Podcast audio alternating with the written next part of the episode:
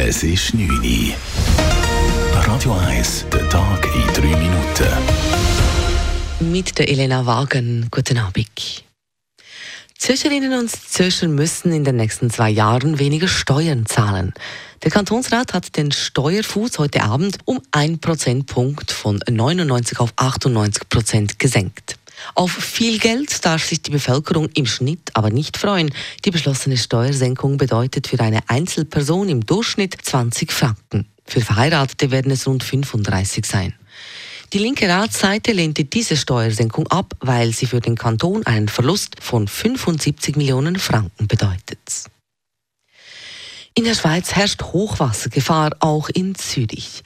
Wegen anhaltender Regenfälle und Schmelzwasser warnt der Bund heute in weiten Teilen der Schweiz vor Hochwasser. In der Region Zürich gilt an der Limmat und an der Ziel die Gefahrenstufe 3, das heißt erhebliche Hochwassergefahr. Am Zürichsee ist die Hochwassergefahr mit Stufe 2 mäßig. Kritischer ist die Situation hingegen in der Westschweiz. An der Arf in Genf und am Bielersee herrscht mit der zweithöchsten Stufe 4 große Hochwassergefahr. Diese Hochwasserwarnung gilt bis Donnerstag oder Freitagmittag. Ein Verbot der radikal-islamischen Hamas in der Schweiz ist ein Schritt weiter. Der Ständerat hat heute eine entsprechende Motion aus der Sicherheitspolitischen Kommission ohne Gegenstimme angenommen. Begründet wurde der Vorstoß insbesondere mit dem Massaker der Hamas am 7. Oktober in Israel, bei dem 1200 Menschen getötet wurden. Damit habe sich die Hamas als Gesprächspartnerin vollends diskreditiert und könne nur noch als brutale Terrororganisation bezeichnet werden. Für den Zürcher SP SP-Ständerat Daniel Josic geht es deshalb um ein politisches Zeichen.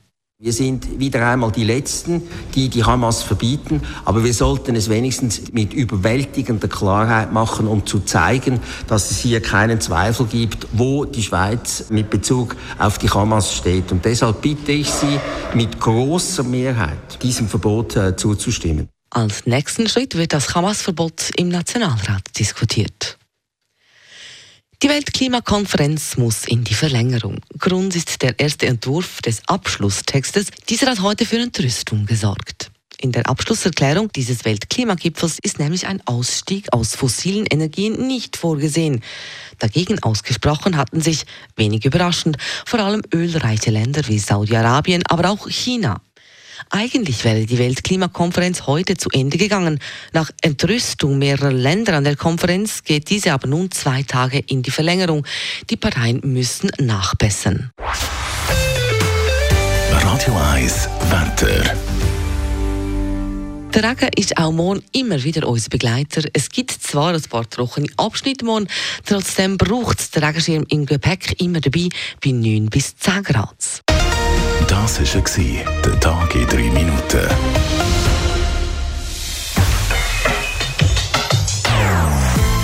Nonstop. Das ist ein Radio 1 Podcast. Mehr Informationen auf radio1.ch.